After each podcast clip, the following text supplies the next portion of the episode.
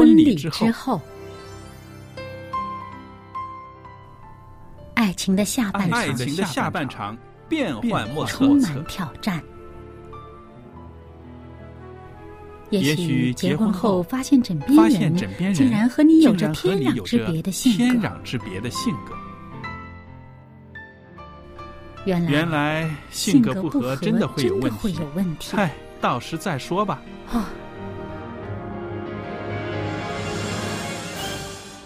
婚姻充满了不可思议的惊叹和风险，难以理解的神秘和惊奇，独特的喜悦和哀伤。婚姻生活，此一时风平浪静，彼一时怒涛万丈。幸福的婚姻不是没有冲突的，而是而是有能力解决冲突。两个人总比一个人好，因为二人劳碌同得美好的果效。夫妻夫妻一起承受生命之恩的，爱到永远，爱到永远，爱到永远。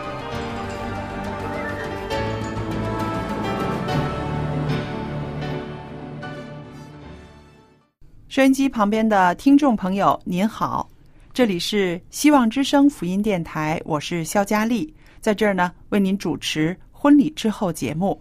那在婚礼之后的节目里边呢，我们会跟朋友们分享很多婚姻生活中的喜怒哀乐，也会提出很多挑战，希望我们可以一起去接受婚姻中的挑战，同时呢一起学习和你的伴侣一起进步。那今天呢，在我们的节目里边呢，仍然有小燕在这儿。小燕你好，您好，大家好。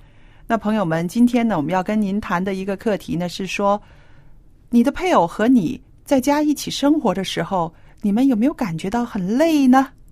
那为什么要提这个问题呢？因为我想啊，婚姻生活是一个长时间的生活，对不对？嗯。如果感觉累的话，就没有力气再走下去了。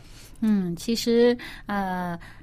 这是建立一个新的家庭。对，如果你在自己的家里面都觉得不自在，嗯，哦，那真的是很累了。是，所以我们今天呢，就是说到这个在现实生活中的爱里面，你能够让你的配啊配偶、你的伴侣很自在的活着吗？是不是？哎，而且呢，有时候这个自在也是自己。去建立的，是自己自己去营造出来。嗯，对。那我记得呢，我曾经呃跟很多朋友都讲过，在节目中也讲过，就是我跟我先生谈恋爱的时候，那么我们都年纪不小了，我们两个都算是晚婚的。那他妈妈呢，很期待这个儿子结婚，可是呢，没有想到呢，这个儿子呢要跟一个啊外国人结婚，跟他们不是一个民族的人结婚，所以。当时呢，妈妈只问了他一个问题，就是说：“你跟他在一起，你累吗？”然后我当然这是后来才知道的事情了。嗯，我就追问我老公，我就说：“那你怎么搭？”他说：“我就跟他说不累呀，就很放松啊。”哦，我说：“哦，这样子。”后来我一直在想啊，嗯，我一直在想，我婆婆她挺有智慧的啊，嗯。照说，有的人可能会呃问很多问题，对不对？你为什么会喜欢一个外国人呢？你担不担心呃这个啊语言呐，或者是什么各样啊？他年纪怎么样啊？他这么他都没有问，他就很概括的问你累吗？然后他说不累啊，那就好了，就过了他父母那一关了，你知道吗？后来我就在想，这可能也是这位老人家的智慧。因为在常年的这个婚姻生活里面，他真正的体现到，如果儿子跟一个让他累的人结婚的话，他可能他就要出手阻拦一下了，是不是？嗯嗯，对，呃，跟你不一样的是什么呢？就是在我订婚、嗯，准备结婚的时候，我们家里跟我很亲近的一位长辈，嗯，给我说了一句话。嗯，他说：“你现在已经是订了婚的人了，哈，基本上是不变了。嗯，那么我奉劝奉劝你一句，嗯，这生活呢就是将就，哦哦，其实这个就是，呃，我当时我就记着这一句话，他其他什么都没说，嗯，因为他也知道啊、呃对方呃，反正是有一些问题吧。嗯。那么但是呢，他就说你要记住哈，生活就是将就。哦，那么当时这句话呢，我后来我就体会到，的确是，你如果事事都追求自己的自在，嗯追求自己不累，嗯你可能会给对方造成很累。嗯啊，那么让对方不自在也有可能。那么你怎么样能够说已经呃已经是一个婚姻阶段了，已经在婚姻状态当中了，怎么能够让他呃继续走下去？即使是在累的情况下，仍然继续走下去的时候。那就是一个不要要求太高，嗯不要对对方的期待太高，嗯那么慢慢慢慢，大家磨合磨合呢，就会磨合到一个最后不累的阶段了。嗯嗯嗯嗯，我想是的。其实两个人一起生活也是一个啊彼此影响的一个过程，对不对？那么啊，两个人在生活中慢慢的借着感情啊，然后慢慢的这种影响，那么肯定会越来越像。那么越来越像的时候呢，就不会怎么累了，对不对？嗯但是我们也会看到，呃，有很多的婚姻生活确实是让人很疲累的、很疲倦的。对对那要求太多了。有了这个疲倦的时候呢，可能就会啊、让人觉得很泄气，嗯，两个人中间的这个热情啊就没有了，对动力？不够了。动力不够了，而且啊，呃，我们说这个婚姻生活是一个持续性的，每天都有新的事情发生，嗯每天都有一些个啊挑战。嗯那么，怎么样在每一天里面，我们都有一点得着，都有一点学习？嗯那这个呢，是应该有两个人有一个共同的目标的。嗯如果一个人一直往前走，一直在经营这个婚姻，而另一个人觉得无所谓，你想干什么就你就干吧，那样子，前面走的那个人呢，会觉得不是爱啊。对前面走的那个人呢，会觉得啊，走得很孤单。嗯所以我们一直就是说，这个婚姻呢，我们要走的不累，走的轻松，其实就是说两个人彼此扶持，嗯彼此帮助。对。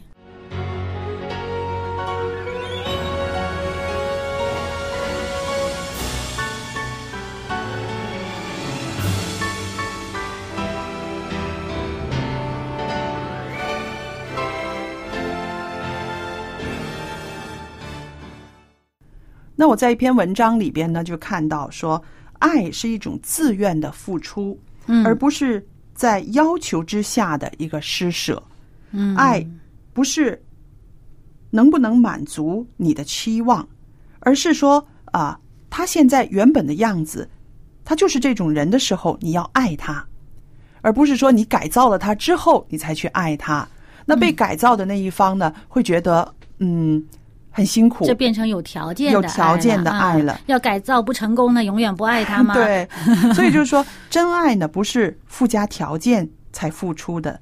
那我们说，你结婚之前要找对了人，对不对？嗯、对，找对了一个人，跟他相处觉得自在对，嗯，对你不会说找一个你自己呃跟自己常常作对的人，跟自己过不去的人，你一定是找一个让自己也很轻松自在，嗯。而对方也愿意在你的这种关系中呃能放松的人，嗯对不对？相处没那么累，是的。嗯，所以我们就是说，这个结婚之前的这种找对象呢，其实是一个很重要的一个基础，嗯对不对？嗯。因为那个人，你们一起进入婚姻的时候，就不光是那个人了，而是说两个人在一起的生活了。对，这个就是说，如果到结婚之后，你寄望在结婚之后你能够改造他，他为了你的爱来改变呢，这个有点啊痴人说梦。我们结婚之前的十几二十年、二十几年、三十几年，我们的那个个性很多的已经蛮固定的了，是不是？嗯基本上成型了，，对，嗯，然后呢，不会说因为这个人的出现而让他自己有很大的变动，常常就是说还是他过去生活的一个延续。嗯那么我们要认识到这一点的时候呢，我们就知道你找一个和你合得来的人，愿意跟你一起营造这个家庭气氛的人呢，这个才是一个很大的重点了。对，呃，而且呢，当你们已经结婚以后，呃，这个彼此维护也是一个呃继续走下去的一个很重要的事情。对，那么呃，对于很多嗯已经结了婚了，而当初呃结婚前没有仔细选择哈，呃，这个可能。结婚以后发现对方跟自己实在是不是很合，或者是这婚姻生活过得很累的人呢？嗯，那么我们刚才说的，其实呢，就是生活真的就是一个 啊将就。那么你将就的来，那么你将就着他，慢慢他也学会将就你。那么这两个人磨合之间呢，就到一定时候，你们就是功成圆满了。嗯，真的就是可以能够都相处的不是那么累，因为其实呢，这个是需要花。这个花精神去做的，是要这个好像一块田地是需要耕耕耘的。对啊，当你真的花了精神去耕耘，你一开始对它的期待不是我一呃得到这块田地立刻就要有收成啊。你们要花精神去耕耘的时候呢，时候到了必然会有结果的。但是有很多时候就是耕着耕着觉得很累了，就像。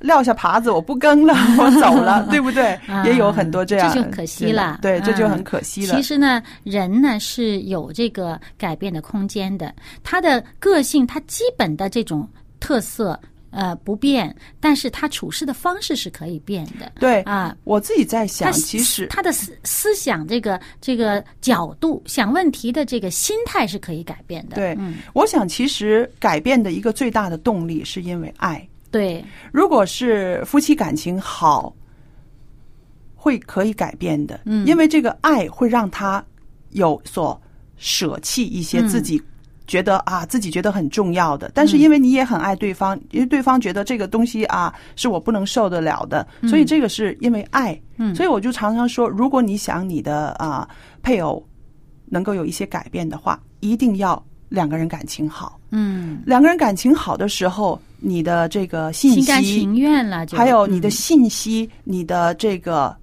希望，他才能够接收得到。嗯，如果感情不好的话，他可能就根本不不听，充耳不闻。嗯，所以这个就是没有办法沟通，他也没有办法去去体谅你，去体贴你了，对吧？这样调整的空间就小了。对，所以我们就是说，爱还是在婚姻里面的最最重要的。那怎么样去啊维系你们两个人的爱呢？家家户户的方式方法都不一样，嗯，但是呢，我们知道在爱里面呢是没有惧怕的，在爱里面呢是可以让人得生命的，嗯，而且呢，爱是不强求，嗯。嗯。那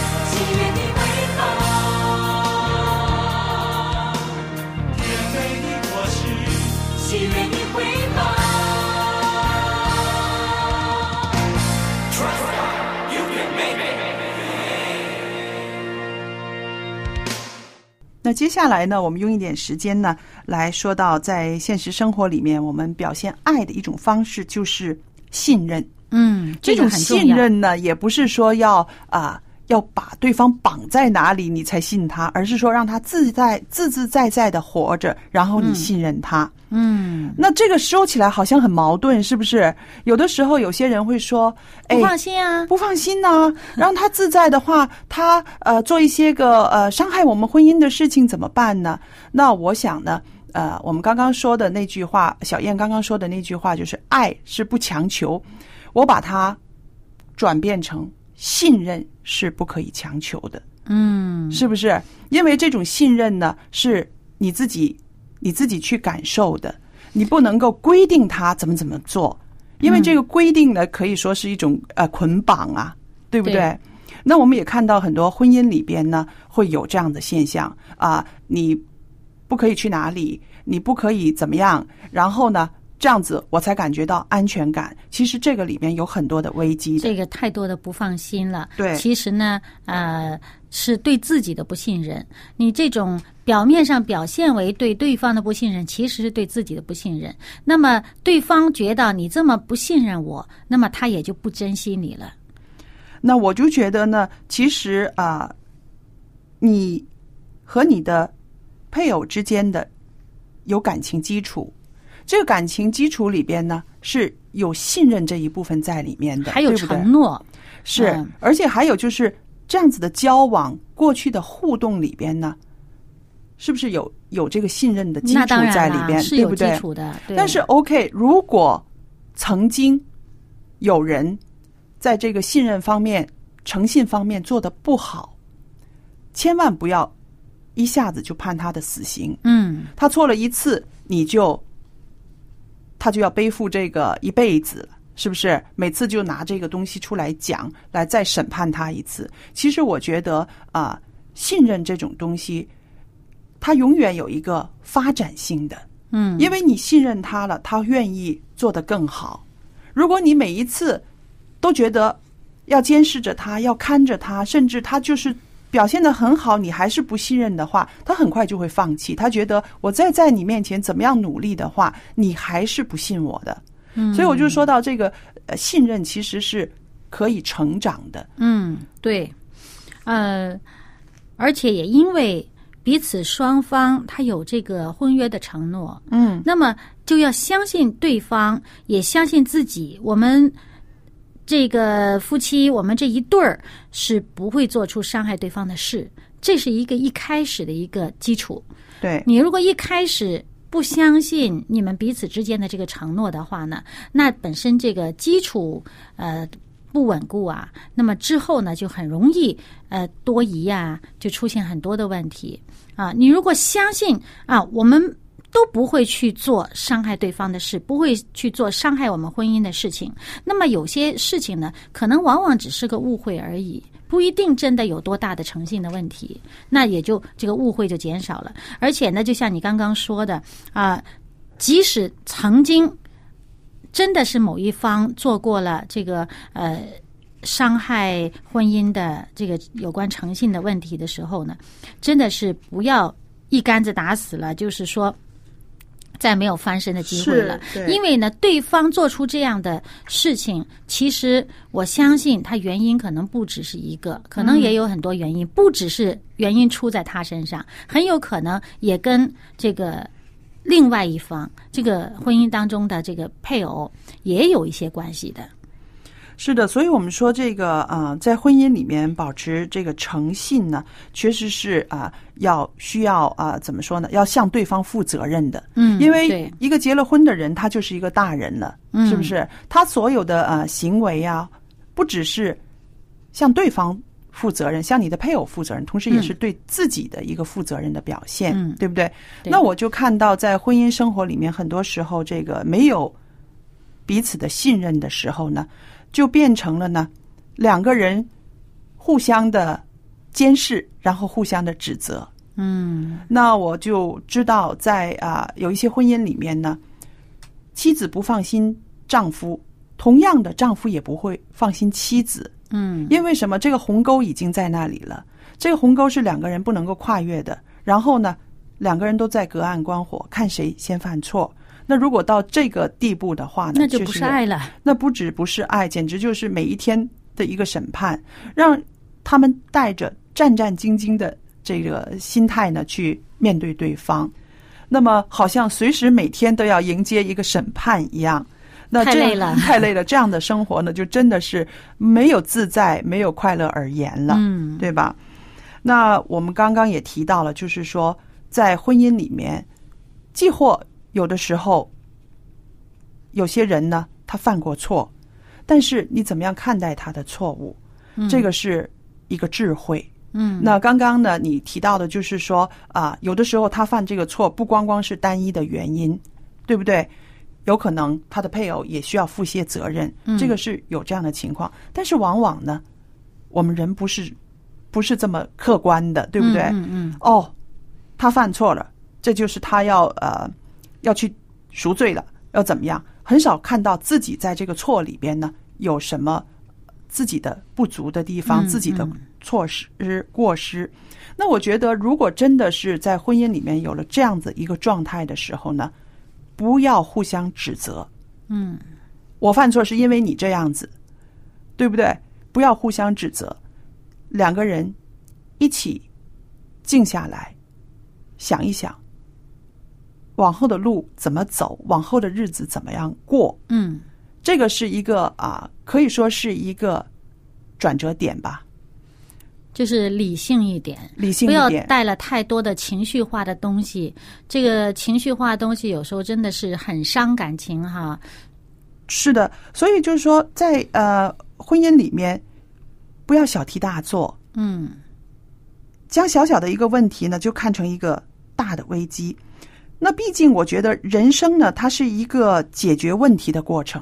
嗯，这些问题出现了，你要去解决，而人生也不是总是在这个低谷里面。嗯，对吧？那么，不要一遇到问题就放手。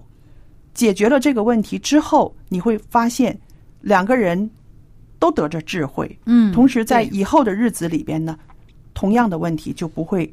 常常的出现了，对不对？这个其实就是一个学习。对啊，有些人他过早的放手了，然后当他开始下一段婚姻的时候，还会出现类似的问题。所以呢，就是说，你放手不等于问题解决了。你好像觉得我啊，我现在放弃了，好像就不需要再面对这问题。但是问题并不等于解决了。是的，而且更重要的是，在你的人生里面。这个问题没有解决，对你学不会，你没有学会，嗯，所以有时候你看看这个啊，圣经里面我们看到上帝对人呐那种爱、那种信任，那我们常常犯罪，以色列人一直就是用他们的行为来，可以说是来鞭打我们的上帝，对不对？嗯。可是上帝在这个爱里面一直有相信在里面，嗯，我相信。我的子民，他有一天他会回转，有一天他会他会改。嗯，那这个相信在这个爱里面呢，成分是非常高的。嗯，所以啊，诗人大卫他写过一句这样的诗，他说：“他虽失脚，也不至全身扑倒，因为耶和华用手搀扶他。”嗯，很美，是不是？对，我们好像就是很形象化的看到了一个人他失脚了。失脚就是失去平衡，对，绊倒了，是不是绊倒了，失去平衡了？但是他不至于啊，一下子就就就致死了，对不对？因为我们的上帝用手去搀扶他，嗯，所以在这句诗篇里边，我们就会看到，人生中有人会犯错，婚姻中会有不如意的地方，但是记着，我们的上帝不会放手不管我们。所以我们也要做那个搀扶对方的人。是的。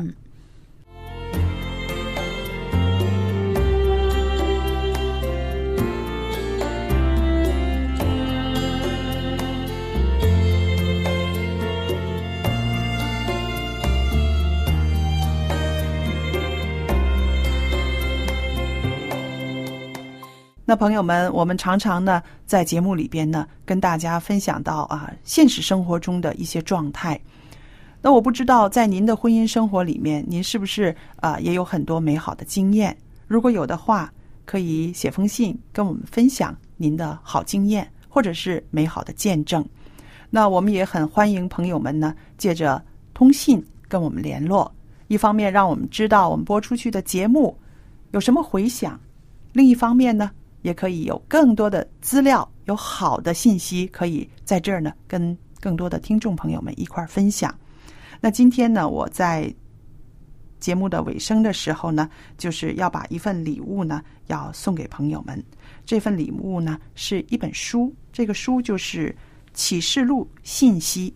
启示录的信息，我们知道圣经里面的启示录是最后一卷书，它包含着很多的奥秘在里面。那么启示录信息是简体字的，欢迎您写信来索取。那电子信箱呢是佳丽，佳丽的汉语拼音的拼写，后边呢有一个 at v o h c v o h c 点 c n，我就可以收到您的电子信件了。那记得来信的时候呢，要写清楚自己的姓名、回邮地址，还有邮政编码。如果方便的话，留下一个您的电话号码，以便呢我们在寄送书籍之前呢，先跟您联络一下，确保这个书呢可以啊顺利的寄送到您的手上。那同时呢，啊，我们也希望朋友们呢，把我们的节目介绍给您的亲戚、朋友、同事、同学来收听。有更多的人借着希望之声福音电台可以认识耶稣，这就是我们最高兴的事情了。好了，今天的节目就播讲到这儿，谢谢大家的收听，我们再见，再见。